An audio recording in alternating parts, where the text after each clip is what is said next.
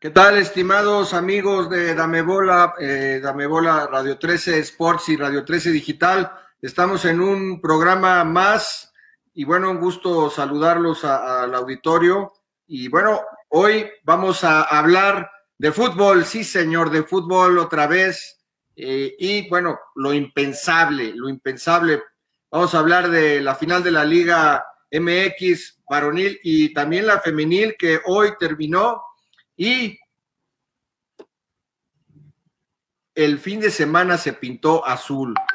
También en la final de Champions League, el equipo del Chelsea, el equipo de los Blues, ha ganado la UEFA Champions League, en México el Cruz Azul y el Tigres femenil su bicampeonato. Pero bueno, saludar a mis compañeros. ¿Cómo estás, mi querido Dieguito Farel Ávila? ¿Cómo te va? Buenas noches. Mi estimado Federico Olvera, muchas gracias. Muy buenas noches, amigos de Radio 13 Digitales. Saludos con mucho gusto.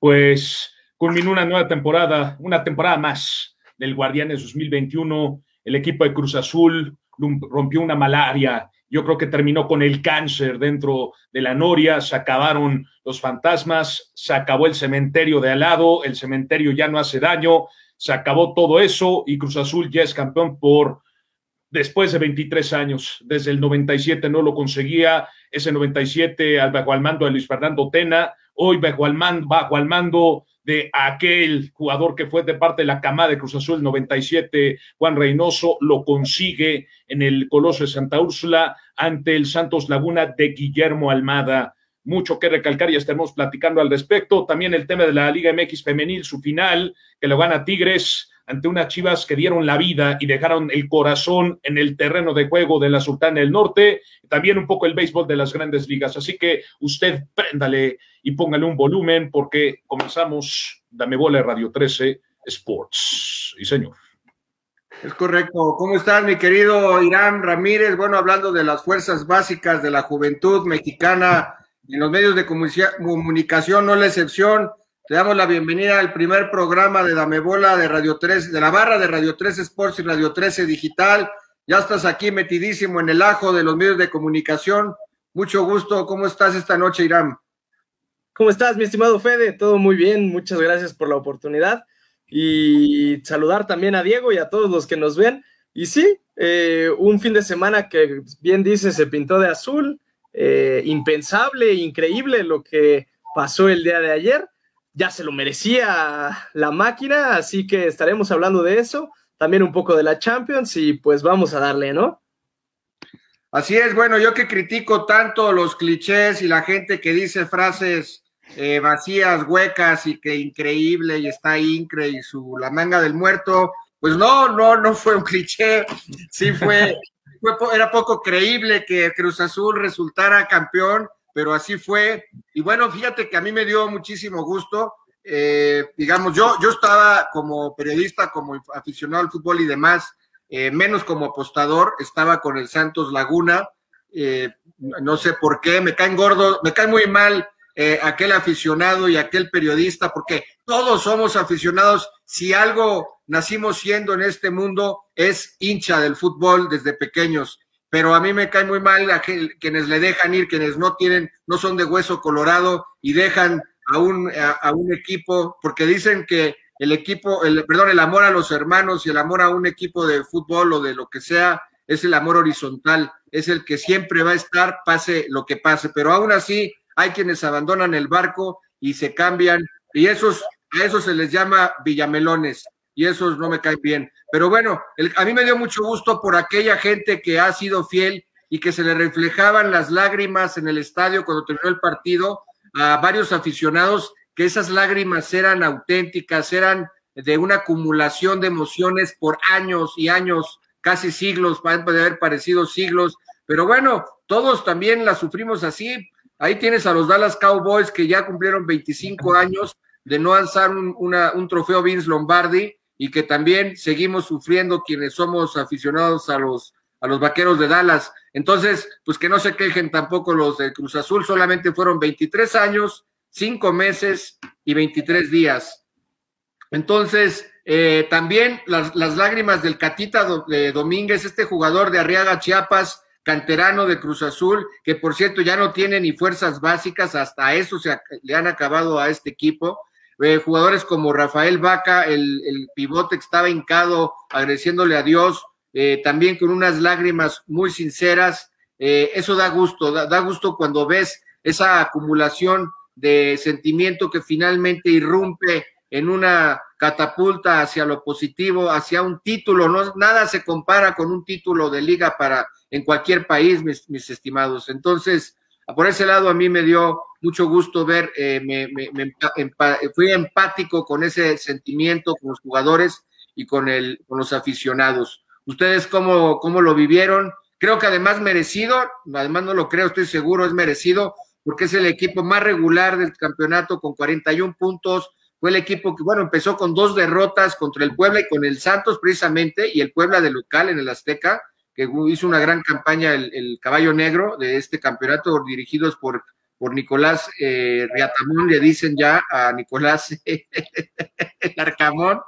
Entonces, el, el, Camotero. Nicolás Riatamón, sí, porque bueno, hizo una gran temporada con Puebla. Bueno, empieza mal Cruz Azul estas dos jornadas, después la, la, se levantó impresionante y se, mantó, se mantuvo estable, y así es como culmina este colofón, esta terminación, este cierre de campeonato con la novena, la novena eh, copa, el noveno título de liga para el equipo eh, de la Noria.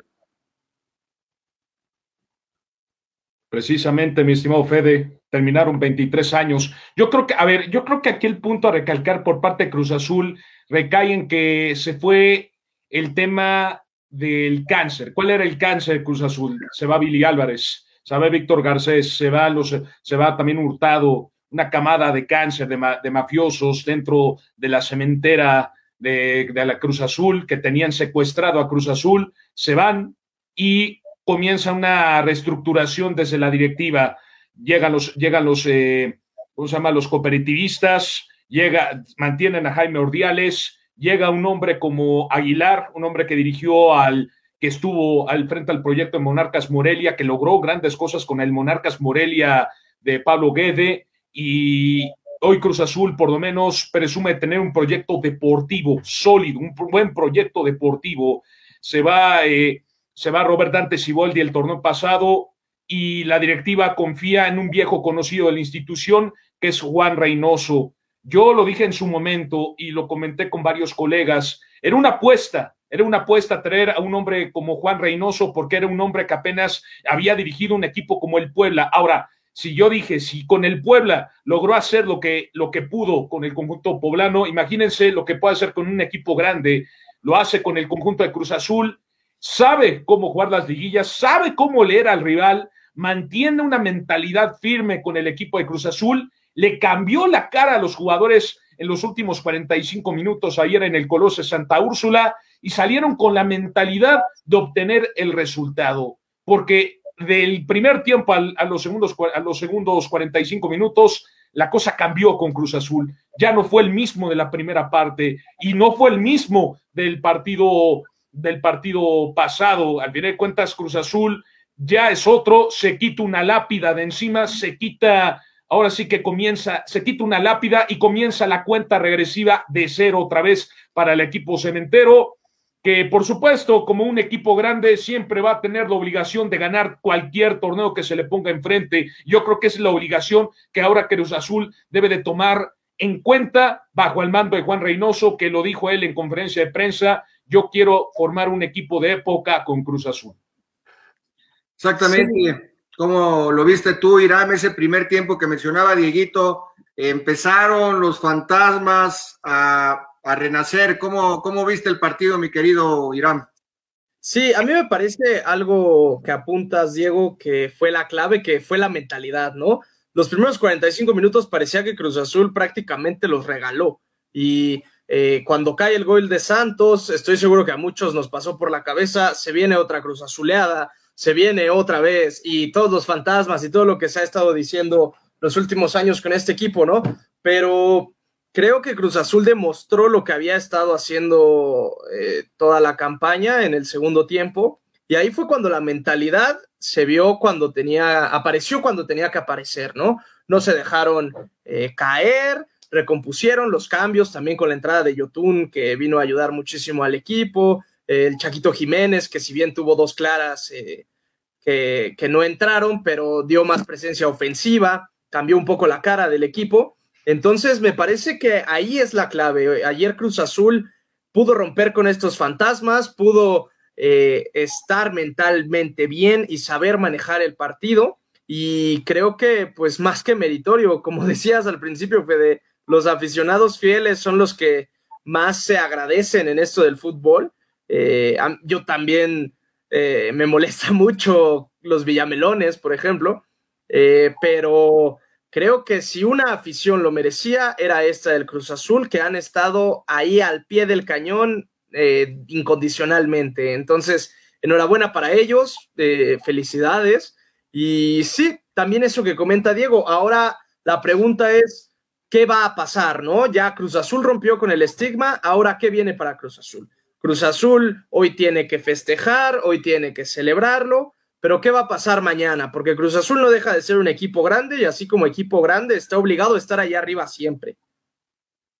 Exactamente. Bueno, bueno, vamos a, ir por partes. Ya lo mencionaron ustedes. Un Cruz Azul que partió con un esquema prácticamente igual que en el primer y segundo tiempo allá en la Laguna en el partido de ida.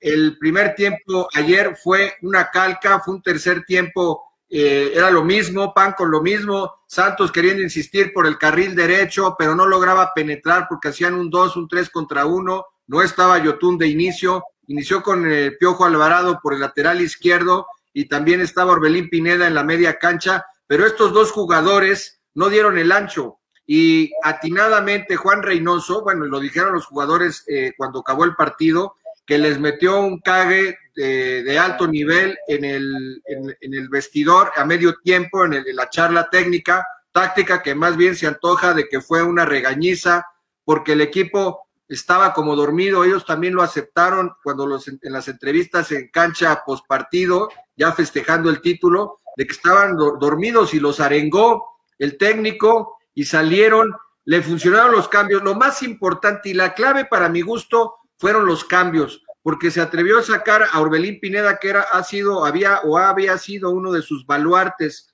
en la temporada regular, pero que no tuvo una buena liguilla y de hecho en las conferencias de prensa de la semana de medios se le criticaba a Orbelín de que no había dado el do de pecho famoso, ¿no? No había ayudado a ese equipo como se esperaba.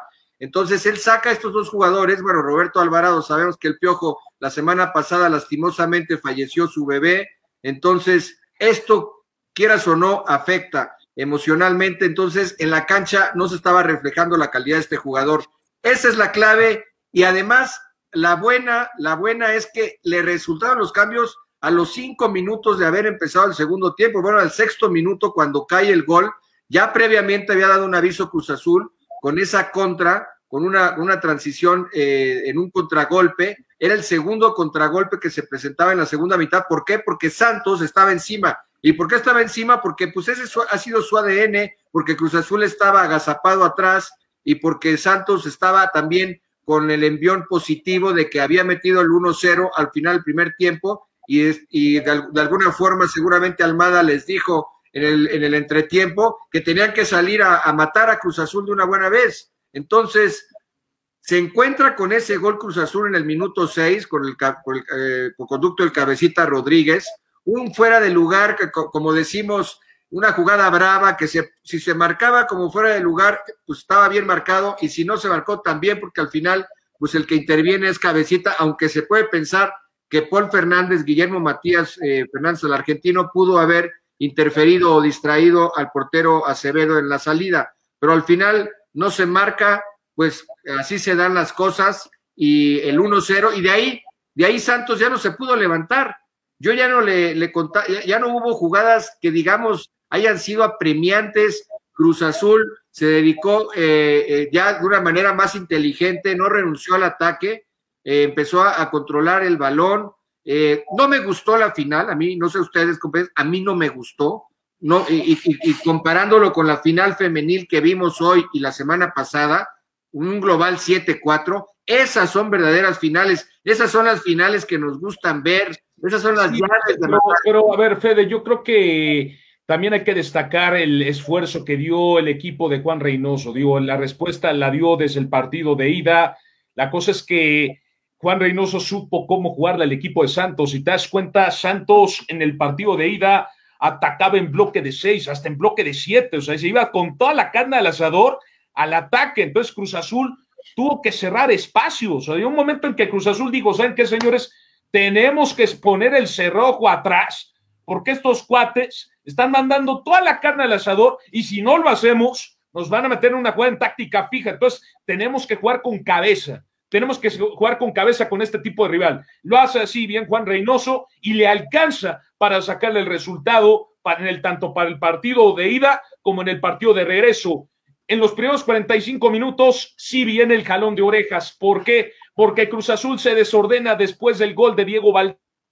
Es ahí donde Juan Reynoso dice, ¿sabes qué? Esto no puede pasar. Tiene que, o sea, por favor, señores, estamos en casa, estamos con nuestra gente, el público no merece este tipo de cosas, entonces como el público no lo merece, tenemos que meter la carne al asador hacia el frente y buscar eh, algún espacio, presionarlos con la pelota en los pies. ¿Y, ¿Y qué pasó? En una presión por el sector derecho cayó el gol del cabecita Rodríguez, que de hecho le iba a empujar Jiménez, pero el cabecita le dice, papá, déjame a mí, yo ya estoy llegando, yo ya lo voy a empujar, le mete el disparo cruzado al arco, a la salida, mala salida de Acevedo, y bueno, termina decretando el campeonato para Cruz Azul en el Coloso de Santa Úrsula. Ese tipo de partido, mi estimado Fede, más que otra cosa, se juega con mentalidad. No hay de otra.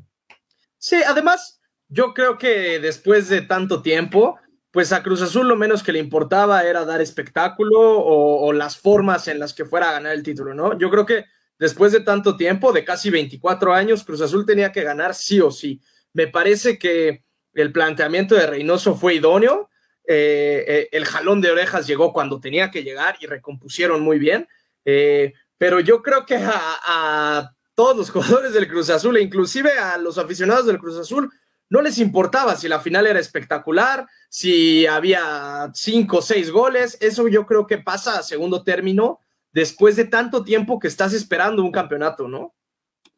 Sí, bueno, eh, aquí también, digamos, la, dicen que la suerte es otra, no es otra cosa más que estar preparado y tener la oportunidad, o tener la oportunidad estando preparado. Y en este caso, ¿cuál ha sido la preparación, en este caso, de Reynoso? Por un lado, eh, es, un, es un técnico que utilizó la, la, las rotaciones, eh, en, su, en su equipo, así como lo hizo Juan Carlos Osorio con la selección nacional. Sabemos que Cruz Azul le daba rotación eh, a, los jugadores, a, a, todos, todos jugaban y además en, el, en los partidos establecía una rotación posicional. Era una, una formación, no sabías, era impredecible Reynoso cómo te iba a jugar en un partido. Entonces, esa es una virtud del, del entrenador el, desde el punto de vista de las variantes. Y número dos, pues el caso fortuito, o sea, te, te, dan resultados los jugadores de una manera muy rápida, los dos cambios, tanto Yoshimar Yotun, el peruano, que es una, es una bestia en el medio campo,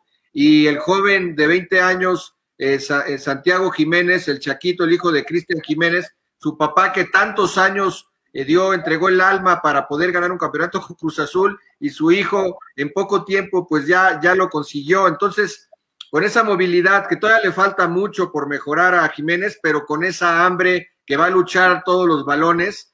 Y Yotun, Yotun simplemente estaba enrachado, está en ritmo y Orbelín Pineda no lo estaba. Y ahí atinó y dijo, ¿sabes qué, maestro? No te voy a dar un minuto más, no estás en ritmo, no estás enganchado, no estás conectado. Y lo sacó uh, para empezar el segundo tiempo. Con la pena. Y entró Yotun. Y lo mismo Jiménez, Jiménez que no había metido ni un solo gol en la temporada y le metió un gol al Toluca y le metió gol a, a, Pachuca, de hecho el único gol en la serie, en la llave, para llevarlos a la final. Entonces, la confianza, que, que es algo súper importante en un deportista y en un futbolista, no es la excepción. Esto es lo que tenían estos dos jugadores, pero para fortuna de la afición y de Reynoso, le dieron, le dieron frutos muy rápido. El mismo Yotun en, esa, eh, eh, en ese gol, en el gol que mete el cabecita, que la postre del triunfo, ese, eh, estaba en un tiro de esquina insistiendo encima el equipo de Santos y en el rebote, en el tiro de esquina, Gorriarán no calcula bien el balón, se le escapa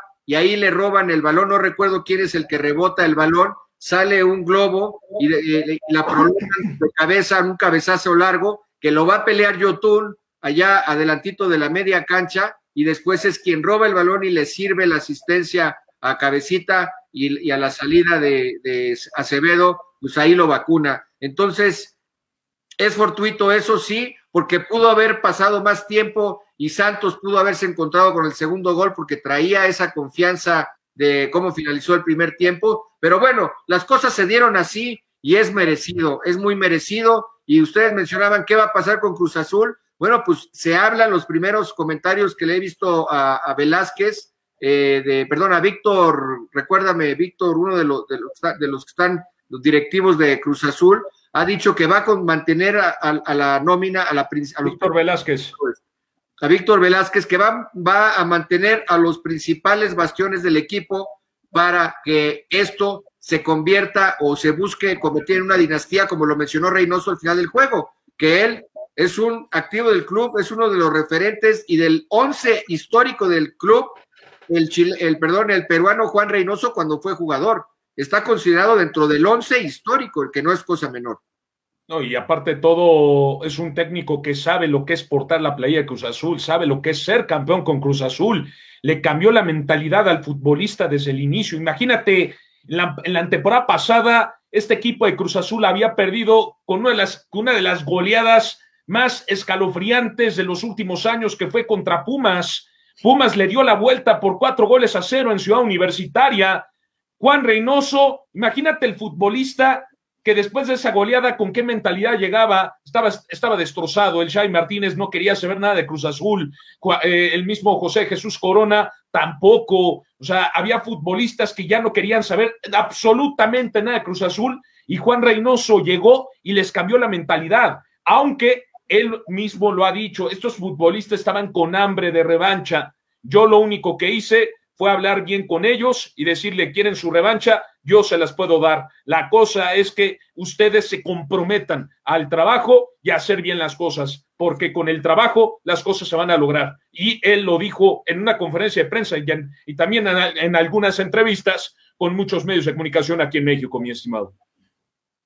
Sí, además, yo creo que, como bien comentas, ese partido contra Pumas fue un parteaguas, ¿no? Porque siempre se puede hablar que si cuando llega un nuevo jugador al Cruz Azul va a llegar con una mentalidad de eh, nos vamos a equivocar y vamos a, va a pasar esto. O va, vamos a regarla en el minuto 90 y va a pasar esto, ¿no? Entonces, eh, yo creo que pues son otros jugadores, es otro plantel, es otra, otro director técnico, inclusive otra directiva, pero los, los eh, los jugadores que fueron campeones ayer es prácticamente el mismo plantel que perdió contra Pumas. Entonces, ya sabían, ¿no? Ya, ya sabían lo que, lo que era, eh, pues, regarla, eh, equivocarse, dejar ir, el, algo que parecía prácticamente un hecho. Y creo que desde ahí, pues, sí tiene mucho mérito lo que hizo Juan Reynoso, pero claro que los jugadores querían una revancha, ¿no? Y ahorita que comentabas, Fede, de, qué es lo que viene, eh, hay muchos jugadores de Cruz Azul que terminan contrato, ¿eh? Entonces, ahí, ojo, porque se hablaba de una posibilidad de Chuy Corona a Chivas, eh, Ignacio Rivero tiene que regresar a Cholo si no hacen válida la opción de compra, está también Elías Hernández, Adrián Aldrete, el propio Shaggy, que terminan contrato, también se hablaba de Cabecita a Rayados, entonces pues ahora, ahora ver, ¿no? ¿Qué, qué pasa con, la máquina?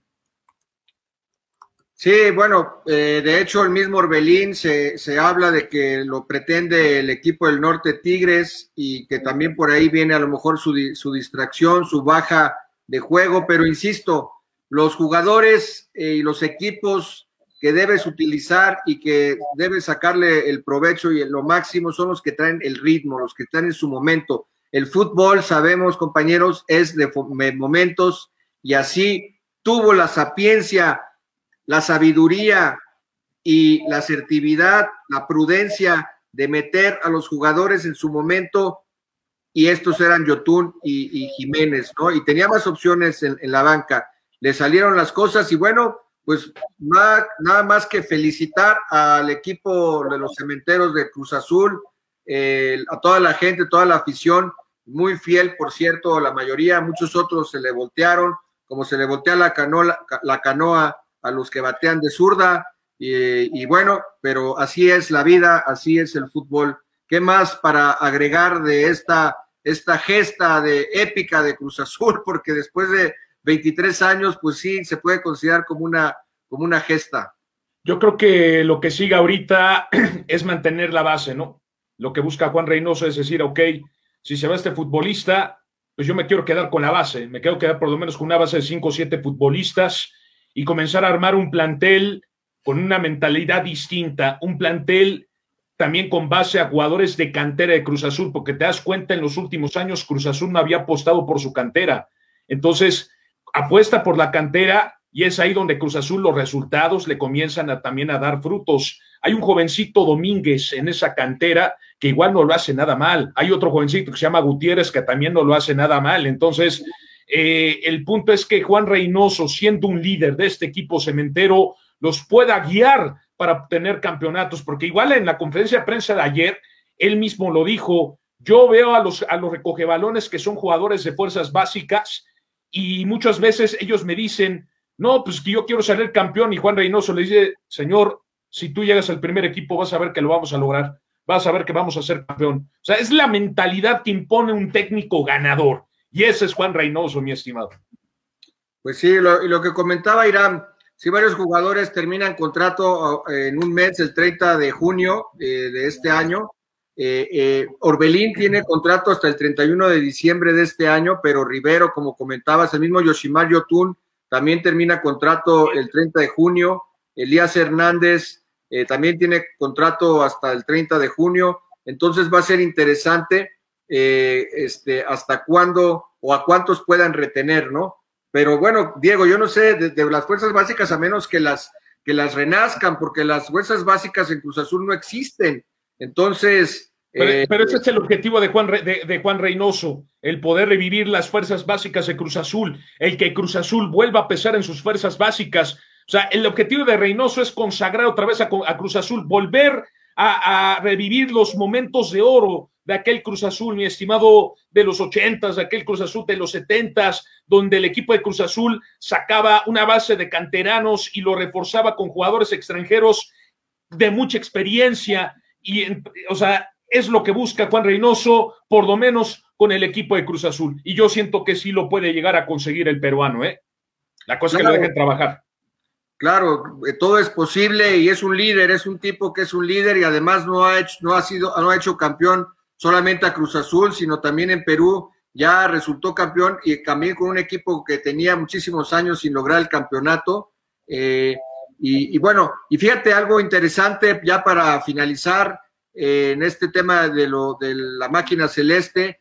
Lo comentó ayer Luis Romo en la conferencia de prensa post partido y varios de los jugadores así lo comentaron, me parece también Corona, que ¿Qué fue lo que, lo que a la poste los llevó a ganar este campeonato? Precisamente la derrota contra Pumas en la semifinal de la Apertura Guardianes 2020, esa derrota tan dolorosa, después de, pues todos lo sabemos y lo vamos a repetir, de ir ganando 4-0 en la ida y perder 4-0 en la vuelta en Seúl y quedar fuera por, por la posición en la tabla que, eh, que tuvo Pumas mejor que Cruz Azul, pero que sin duda fue eh, algo que les despertó millones de críticas inventadas de madre, o sea, como dijeron, hasta Santiago Jiménez lo dijo ayer, tuvimos que tragar mierda, pero eso nos unió, eso nos unió, nos hizo más unidos, nos solidarizó y a la postre eso fue lo que nos llevó a ganar este campeonato. Entonces, de la, de la, de la contrariedad, de lo asiago, de lo infeliz, de la derrota, de la frustración, eso precisamente los hizo más fuertes y los llevó a catapultarse en este colofón que vimos este 30 de mayo del 2021 para que finalmente quedaran campeones de fútbol mexicano por novena ocasión en la liga. Compañeros, o si no tienen algo más que agregar, vamos a pasar a revisar eh, también a otro equipo azul, pero en, en, en otras latitudes, allá eh, pasando el charco, el Atlántico, en la liga que se supone es la liga, la mejor liga del mundo. Eh, bueno, yo creo que si lo comparo sería comparable solamente con la NFL, pero bueno, también eh, somos humanos, todos tenemos errores. Eh, y bueno, al final también la, la, UEFA tiene sus manchas, así como también la NFL, pero son de las mejores ligas del mundo y donde se ve el mejor fútbol también del mundo, el mejor gesto técnico. No sé qué les pareció la final. Bueno, yo les voy a preguntar, ¿les gustó más la final femenil de Chivas Tigres, eh, la final de la llave de la Liga MX o la de la UEFA Champions League? O el partido molero de México contra Islandia, ¿qué fue lo que les gustó más a ustedes? Ya, ya, que nos yo creo que yo creo que yo creo que no podemos comparar una cosa es un fútbol de un alto nivel como los equipos europeos de Premier League, al contrario, el Manchester City que fue campeón el fin de semana antepasado Premier League al recibir la copa del, del fútbol inglés, el trofeo que todo futbolista requiere en sus vitrinas, como es la, la Premier League y llegó una final, llegó una final confiado, se le notó confiado al equipo del Manchester City, circulando su pelota sin tener el tiempo, buscando tratar de definir frente al arco del Chelsea. Se cansó de fallar el equipo de Pep Guardiola y bueno, en un latigazo el Chelsea, en un latigazo encontró la válvula de escape que dejaba Pep Guardiola. Yo en su momento, de hecho yo en la transmisión que llevé por el canal de los expulsados, yo le comentaba a mi analista, si te das cuenta, Pep Guardiola deja tres válvulas y tres huecos importantes, uno por el sector derecho, otro en el centro del campo y otro por el lado izquierdo, exactamente entre el medio campo y el, y el sector izquierdo, la lateral. Eh, es ahí donde lo aprovecha el equipo del Chelsea en un pase profundo, muy bien dado a Kai Havertz, este jovencito de, que viene del Bayern Leverkusen, aprovecha su velocidad, se adelanta a la marca la defensa del conjunto del Manchester City en una mala salida de Ederson Moraes que no metió fuerte la pierna en media luna, el, el, el, el se lo termina quitando y le termina definiendo uno de los mejores goles sin duda de su carrera. ¿Por qué? Porque es el gol que le otorga al, al Chelsea la victoria y su segunda orejona en su historia el punto aquí a recalcar es que el City no define, el City tocó su pelota, el City se desesperó y el Chelsea supo jugar con esa mentalidad para poder mantener el resultado a su favor en el Dragao de Oporto. ¿Tú qué opinas, la verdad, querido Irán? ¿Qué final te gustó más? Sí, no, al, igual que Diego, pienso que no se pueden comparar. Si nos vamos a cuestión de espectáculo, pues creo que al final la gente quiere goles, ¿no? y tal vez por eso eh, se podría uno decantar por la femenil, ¿no? Pero creo que cada partido tuvo lo suyo, cada partido tiene su análisis tanto táctico como, eh, pues sí, ¿no? Eh, general. Entonces, hablando un poquito de la final de la Champions, la verdad es que a mí me decepcionó un poco el Manchester City. Yo esperaba un poco más del conjunto de Pep Guardiola. Me parece que se caen mucho a raíz de la lesión de De Bruyne. Creo que es un jugador fundamental en el esquema de Pep y, ha sido un jugador fundamental en el City los últimos años. Me parece que eso en lo mental de alguna manera sí les afectó.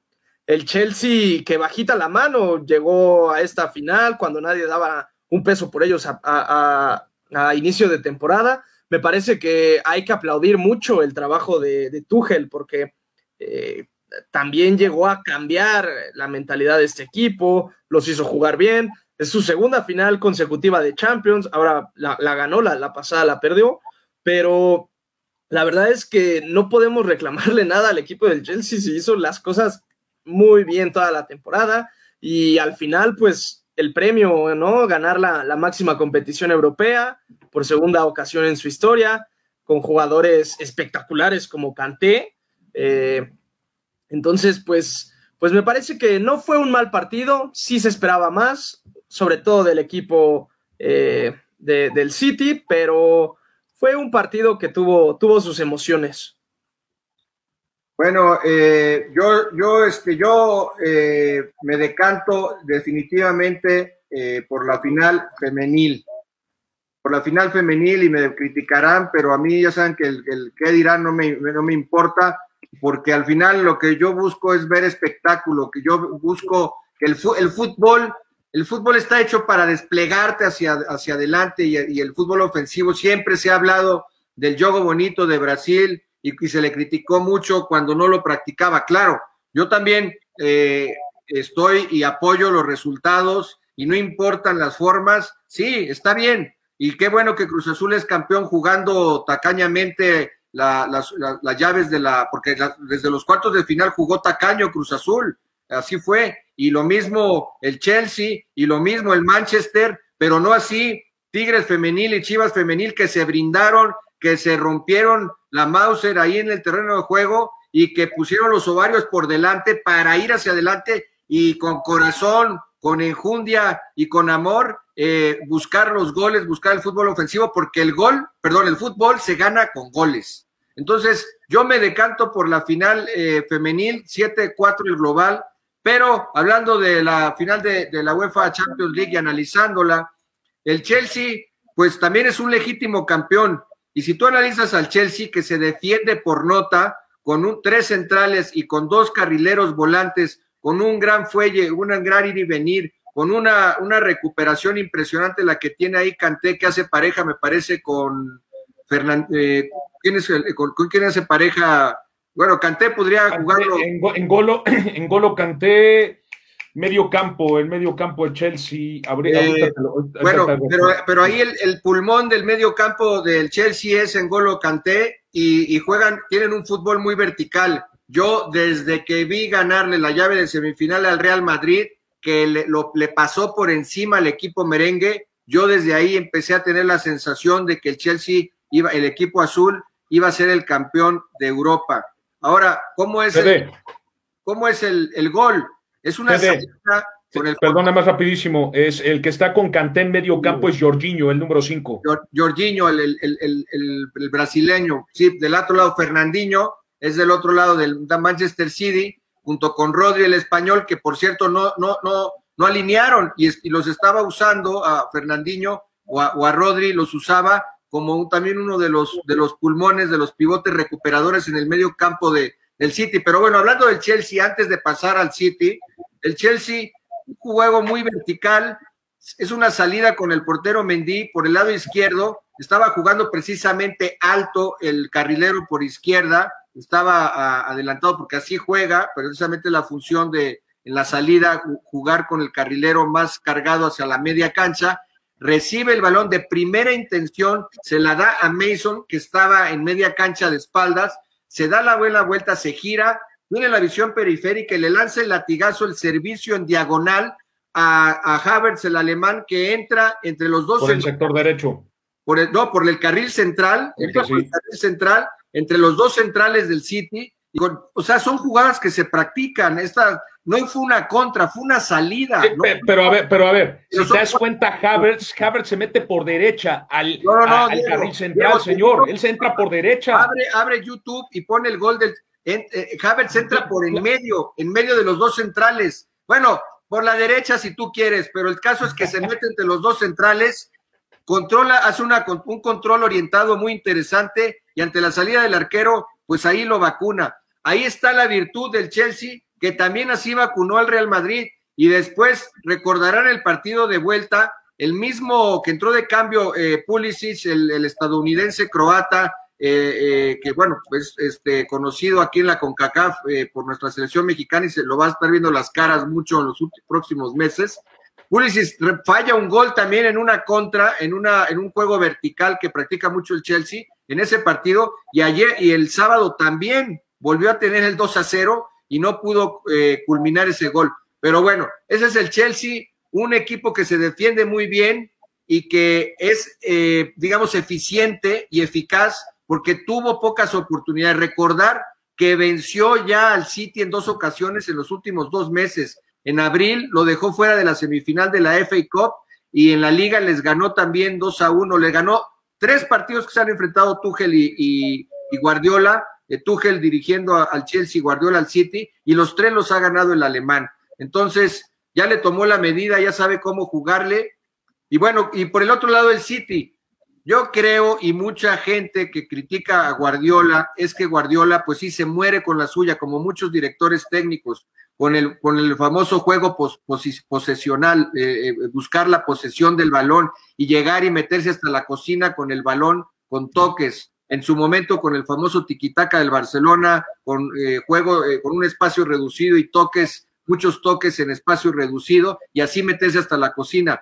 Pero tú tampoco puedes ser tan predecible o tan terco en ese aspecto. Tienes que buscar variantes, tienes que mandar uno que otro centro, tienes que buscar otra forma de abrir, de abrir los cerrojos de, la defensa rival. Y creo que ahí se le ha criticado a Guardiola, pero al final, eh, y bueno, mucha gente daba favorita al, City y yo lo predije, yo les dije que iba a ganar el Chelsea, no me creyeron, ustedes no me creyeron, pero porque yo vi al Chelsea, eh, hablo, vuelvo y repito, el fútbol es de momentos y se pueden dar sorpresas, sí, pero tú también ya lo habíamos comentado, Diego, que el City tiene una defensa, son lentos, sí tienen eh, eh, se, se, una postura de posesión de valor, pero también son lentos. Y ahí, ahí fue, y después, pues sí, sí critico, pues porque no hubo más goles, porque, pero al final, pues alabo la sapiencia y la, digamos, el oficio de un Chelsea, de un Cruz Azul, pero de ahí a que me guste cómo ganaron, pues no. Yo prefiero ver cómo perdió Chivas femenil o cómo ganó Tigres femenil. De hecho, el, partido termina con un gol del Guadalajara en el último segundo. Entonces, pero. a ver, Fede, nada más quisiera agregar algo rápido. nada más, fue una, un fin de semana azul, Cruz Azul, Chelsea. Los únicos azules que perdieron fueron los Dodgers, perdieron la serie contra San Francisco 3 a 1. Ni me recuerdes ese son, mi estimado Fede. De verdad no me lo recuerdes porque no, no duermo, no duermo contra los Giants de San Francisco. Pero bueno, eh, el punto aquí a recalcar es el siguiente. Se murió con la suya, sí, concuerdo contigo, se murió con la suya Pep Guardiola. El punto es que pones de punta a un hombre como Phil Foden, que es el número 47. Foden no es un hombre de punta, si se dan cuenta, Foden él entra pegado a la izquierda, entonces llegó un momento es a que Sterling le estaba diciendo, ¿sabes qué, papi? Te voy a tener que cambiar de posición porque yo voy por izquierda y Guardiola muchas veces le estuvo diciendo, no, pégate a la punta, métete de punta. Ese es el único problema que tiene Pep Guardiola, que no juega con un 9 natural. Ya cuando las cosas estaban feas en la segunda parte, es ahí cuando metió a, metió a Gabriel de Jesús, a Gabriel Jesús y jugó con un 9 natural. Pero ¿qué pasa? Como en todos sus entrenamientos no sabe jugar con un 9 natural, pues acabó, ah, terminó pagando la penitencia. ¿Por qué? Porque su cuadro está, eh, como tú lo dices, está modificado y está hecho para jugar al toque de primera intención. Recibo toque, recibo toque, movimiento, toque, movimiento, toque, me meto a la cocina tocando la pelota tres veces anelar frente al arco rival. Entonces, si tú no tienes un ataque vertical con un 9 natural y eso no lo practicas en un entrenamiento, por supuesto que el Chelsea va a jugar con la mentalidad tuya en zona baja, mi estimado. Así es, así es. De hecho, también, bueno, el Chelsea no es que tampoco tenga un, centro, una punta natural, pero bueno, mira, esa es la mala para Guardiola, eh, Irán, pero la buena es que tienen muchísimos billetes, mucho dinero tiene este equipo, eh, patrocinado por los jeques árabes, por el bendito petróleo, mi estimado, y por eso no se puede quejar. Eh, tú, por ejemplo, que el Chelsea tampoco es que tenga jugadores de tanto nombre. Bueno, al final, lastimosamente, lo, lo que uno cuando es empático eh, y observas las lágrimas de Sergio El Cunagüero, que ha sido una gran institución en este equipo, se despide del, del, Manchester City con una derrota y con las lágrimas ahí. Bueno, eso sí, eh, pues a uno que, que, que, que, uno tiene corazón, uno que no es de palo, tampoco uno es de metal, entonces pues sí le causa eh, conmoción ver a un jugador así como el Kun Agüero despedirse de esa forma. Pero bueno, ¿quién te gusta? Tú, pues tienes la cartera abierta, hombre, y también los otros no se pueden quejar. El, dueño de, los, de, los Blues del Chelsea es, un ruso, un grupo corporativo de muchísimo dinero, que bueno, ahora sí, mucho, eh, ya quisiera Cemex y Tigres tener ese billete. Eh, imagínate, esas son grandes ligas, ¿no? Entonces, ¿a quién traerías tú? ¿Qué harías tú por el lado del Manchester City para poder eh, reforzar ese equipo y darle, desde mi punto de vista, más dinamismo a este equipo? A mí me llama mucho la atención el fuelle que tiene Kyle, Kyle Walker. Hizo, uno, hizo unos desbordes por la, por la banda derecha, llegando a línea de fondo impresionantes. Eh, un jugador que, me llamó muchísimo la atención, la potencia. Para tú poder hacer ese tipo de cuestiones, desarrollar la potencia. ¿Qué es la potencia? La fuerza combinado con la velocidad. Y este tipo tiene potencia y tiene potencia de buen nivel. Sí, no, a ver, Eh, primero, yo creo que Pep eh, sí se equivoca en no cambiar su planteamiento eh, a tiempo, porque ya que lo hace es por la lesión obligada de De Bruyne y es cuando creo que mete a Gabriel Jesús y al final le da minutos al Kun Agüero, pero pues ya no te quedaba más que quemar todas tus naves. pero creo que también eso te habla de lo difícil que es ganar este torneo, ¿no? Es un torneo que entrenadores como Pep, que se le considera de los mejores del mundo, no gana desde hace cuánto tiempo y salvo las tres de Zidane que pasaron eh, seguidas, pues es difícil que, se gane seguido este torneo, ¿no? Y creo que Guardiola ha hecho las cosas muy bien en el Manchester City, los cuatro o cinco años que ha estado, ha ganado prácticamente todo en Inglaterra eh, sí eh, se le mancha ahí porque lo trajeron para ganar la Champions, porque el objetivo final es, la Liga de Campeones, pero creo que también tiene su mérito. ¿eh? a lo mejor no afrontó la final como la debió de haber hecho, pero tiene su mérito. Yo no sé qué vaya a pasar con él, no sé a quién vayan a traer, me parece que el City no tiene que moverle mucho, tiene jugadores muy buenos y tienen jugadores jóvenes también que, pueden hacer la diferencia. El caso de Foden, a mí Foden me encanta, eh, la defensa sí, yo creo que es el principal sector donde tendrían que reforzarte, sobre todo por, velocidad, ¿no? En, los centrales tal vez, porque pues sí tienes del lado derecho a Walker, que es, es muy bueno, pero creo que en los centrales necesita un poco más de velocidad el City. En los centrales, sí, yo creo que la defensa es... Eh, la defensa del City es, es lenta, ¿no? Y por ahí, por ahí este, eh, se los comieron. ¿Tú, ¿Tú qué piensas, Diego? ¿Tú a quién traerías para el City desde el 2010-2011? Desde el 2011, o sea, la temporada 2010-2011, cuando el Barcelona le ganó la final de la UEFA Champions League a nuestro compatriota, eh, el Javier El Chicharito Hernández, que jugaba para el Manchester United. Desde entonces que Pep Guardiola hace 10 años ya que no gana, que no alza la orejona. ¿Tú a quién traerías, mi querido Diego? Fíjate, yo sería capaz de ir a convencer a Wijnaldum, el holandés que juega en el Liverpool. Eh, necesitas un hombre de visión y un hombre rápido en el medio campo. Cuando tú tienes un hombre de visión y un hombre que sabe cómo mover la pelota en el medio campo, es cuando tu medio campo se ordena. Yo eso se lo dije también a, mi analista la, terminando la primera parte, porque el City el medio campo lo, tenía desordenado. Entonces, tú, tú necesitas un hombre que ordene las líneas, que diga, ¿sabes qué, señores? Vamos con línea de tres, ¿sabes qué? Vamos con línea de cuatro, ¿sabes qué? Nos vamos a cerrar con una línea de cinco y cuando ataquemos nos vamos a convertir en un 4-4-2. Necesitas un mediocampista líder. Entonces, Bagnaldun es una opción para ponerlo como un hombre de, de base en medio campo para que mueva las líneas hacia el frente. O, no, o igual, pensar traerte eh, a un futbolista como el caso, igual, yo, yo sería el caso de convencer a Luka Modric. ¿Qué tiene Modric, el hombre del Real Madrid?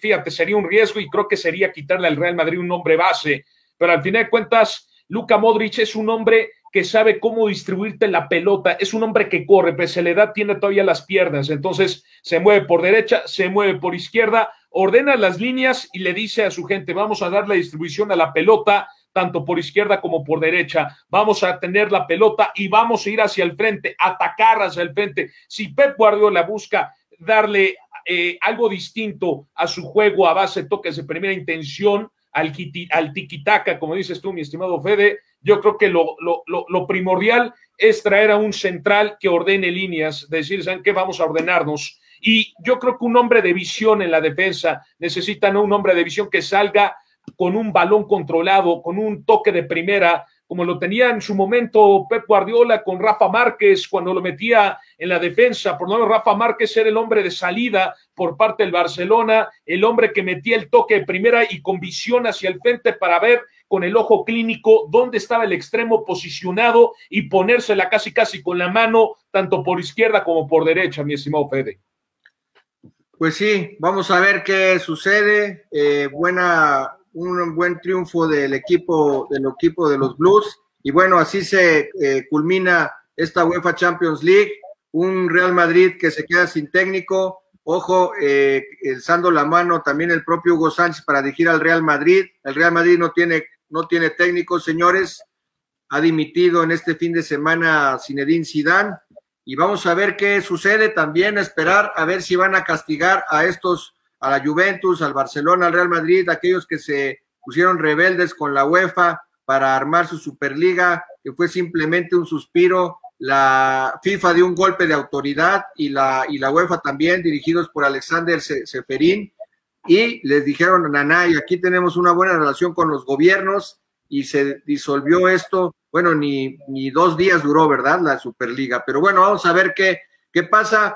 Eh, indudablemente que vemos el mejor fútbol del mundo ahí en la UEFA Champions League, pero también vamos a hablar de nuestro mercado nacional, ahora del fútbol femenil, eh, de las chavas eh, de, que jugaron la liga, la final de la liga femenil. el equipo de Tigres se alza con el bicampeonato eh, venciendo a las Chivas Rayadas del Guadalajara por cinco goles a tres en la vuelta y dos goles a uno en la ida. Eh, un equipo de Tigres eh, respaldado por un gran poderío económico de la empresa Cemex que factura 28 veces más que, que OmniLife, la empresa que comanda a Mauri Vergara, el dueño del Guadalajara. Y sin embargo, son los dos equipos que más invierten, pero de forma diferente. Las Chivas Femenil, por un lado, invierten en fuerzas básicas y ahora hace unos minutos en conferencia de prensa post partido, Edgar El Chore Mejía, director técnico de Chivas Femenil, ha comentado que seguirán por esa vía, por la tradición de, desarrollar jugadoras, inclusive eh, adelantó que vamos a estar viendo nuevas jugadoras en el próximo torneo en el Apertura 2021 y Tigres que compra las jugadoras ya hechas, que se piratea y ahora que se abre la ventana para tener dos jugadoras extranjeras, Diego lo comentábamos en la transmisión, de Rey Deportivo es que seguramente van a traer alguna, van a llenar esas dos plazas, ni lo dudes, con el dinero, con la plata que tienen. Y ahí, ¿a quién me traería yo? Pues yo me traería una brasileña y una gringa, ¿no? Que las la brasileñas son las mejores en Latinoamérica y las gringas a nivel mundial. Y tienen la plata para pagar, ya lo decíamos, Tigres sí te paga de 30 mil lucas para arriba, 60, 70 mil pesos sí te los pagan a una jugadora, eh, digamos, un, sueldo mensual cuando en promedio de la liga está en menos de 10 mil pesos, es lo que ganan las jugadoras en nuestro fútbol. Entonces, ¿cómo vieron la, final? A mí sí me gustó, a goles, ofensiva, juego vertical, con pundonor, aparte guapísimas, el fútbol femenil con sus trencitas, o sea, femeninas. ¿Qué más quieres, mi estimado? ¿Qué más quieres? Adelante, mi estimado Yuram. Sí, no, gracias, gracias. Eh, la verdad es que felicidades a Tigres por el bicampeonato, el, trabajo del profe Medina pues se ve reflejado y sobre todo el, dominio, ¿no? De, ya lo decías, Fede, eh, desembolsan mucho dinero, pero futbolísticamente Tigres está muy por encima de muchos, muchos equipos de esta liga femenil, ¿no? Y se ha visto eh, los últimos años, eh, pareciera que a veces hasta le podría hasta quedar chica a la Liga Mexicana, pero pues sí, felicidades a, Tigres por eso. Y lo que mencionas de Chivas, me parece una decisión acertada, más porque Chivas está obligado siempre a sacar jugadores, en este caso jugadoras eh, de nuestro país. Eso le va a hacer muy bien a, tanto a la liga como a la selección, como al país en general. Eh, entonces, me parece que es una decisión acertada. Y sí, sin duda Tigres va a, llenar esas dos plazas, me queda más que claro. Y no encuentro mejor solución que con una estadounidense y una brasileña.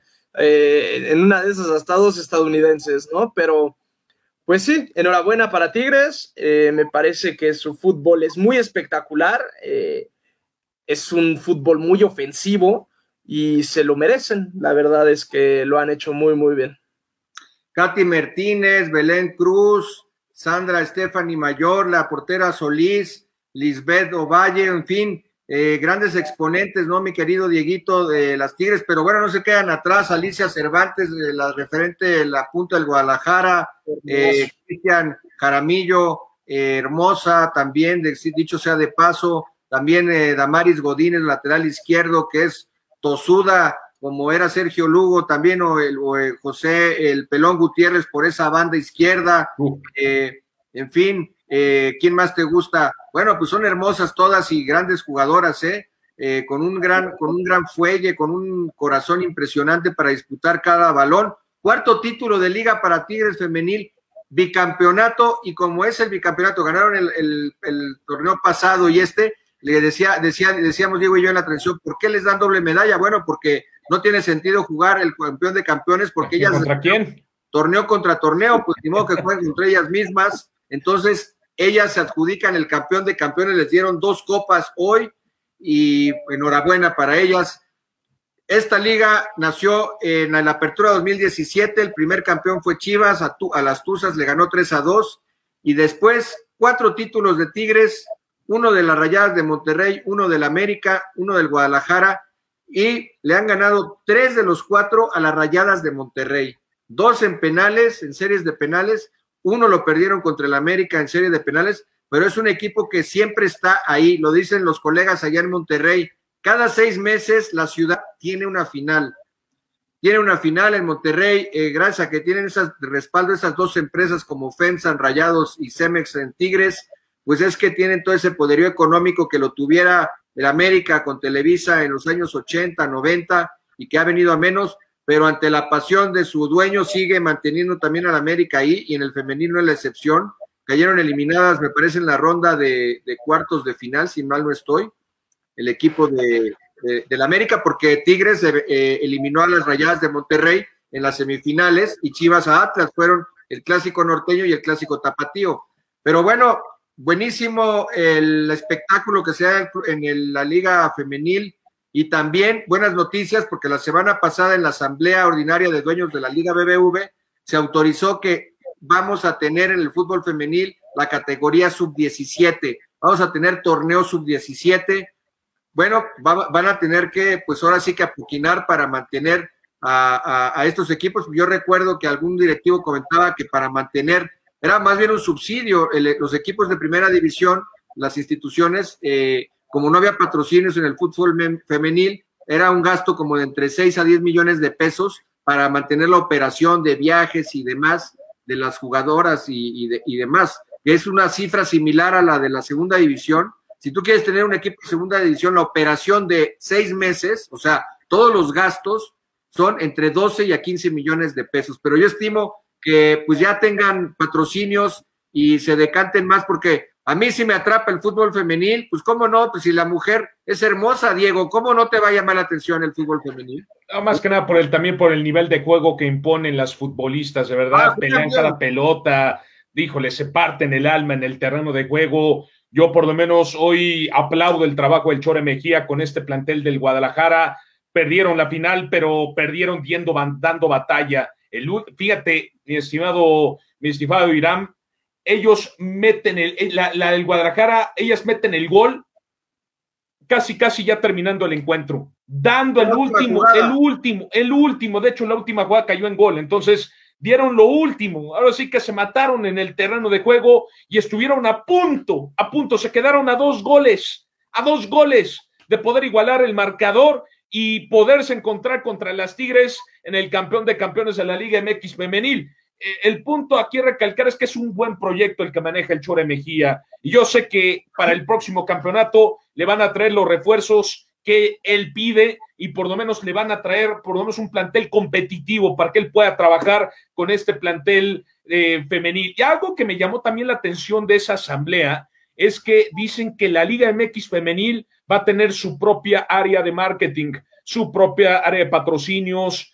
va a tener también su, su área de, publicidad. Entonces, qué bueno, de verdad que estemos fortaleciendo el fútbol femenil, porque al fin de cuentas es importante, mi estimado Fede. Tenemos que despedir, mi Diego. Sí, un gran augurio para el fútbol femenil. Nada más eh, agradecerles el favor de su atención, destacar que en el béisbol de grandes ligas en la división oeste de la Liga Nacional está tosuda con los Dodgers, San Francisco y San Diego, que no creen en nadie. Tampa Bay con poco presupuesto está rompiendo caña ahí en la Liga Americana. Los Chicago White Sox eh, también en la división central, en los Chicago Cubs y San Luis agarrados como perros ahí en la división este de la Nacional.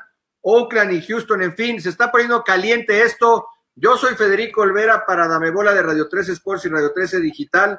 Les agradezco a ambos. Yo estoy como Rico Olvera y Rico Sports. Diego, tus redes sociales. Arroba Farel254 en Twitter, en Instagram como Diego.farel, en Facebook como Diego Farel. Nos estamos escuchando y viendo el próximo sábado. Tus redes sociales, mi estimado eh, Iram. Claro que sí, Iram RA98 en todas partes, Iram con H al principio y M, y en Facebook como Iram Ramírez. Ahí estamos. Gracias, gracias mi Fede, gracias Diego y un abrazo. Como eh, Damebola, arroba Damebola 13 con número y en Twitter con letra y la estación es arroba Radio 13 Digital 13 con número. Nos vemos la próxima semana. Dios los bendiga. Felicidades a los azules y a las Tigres Femenil y, ¿por qué no?, al Club Deportivo Guadalajara Femenil, a las Chivas Rayadas del Guadalajara Femenil. Hasta la próxima.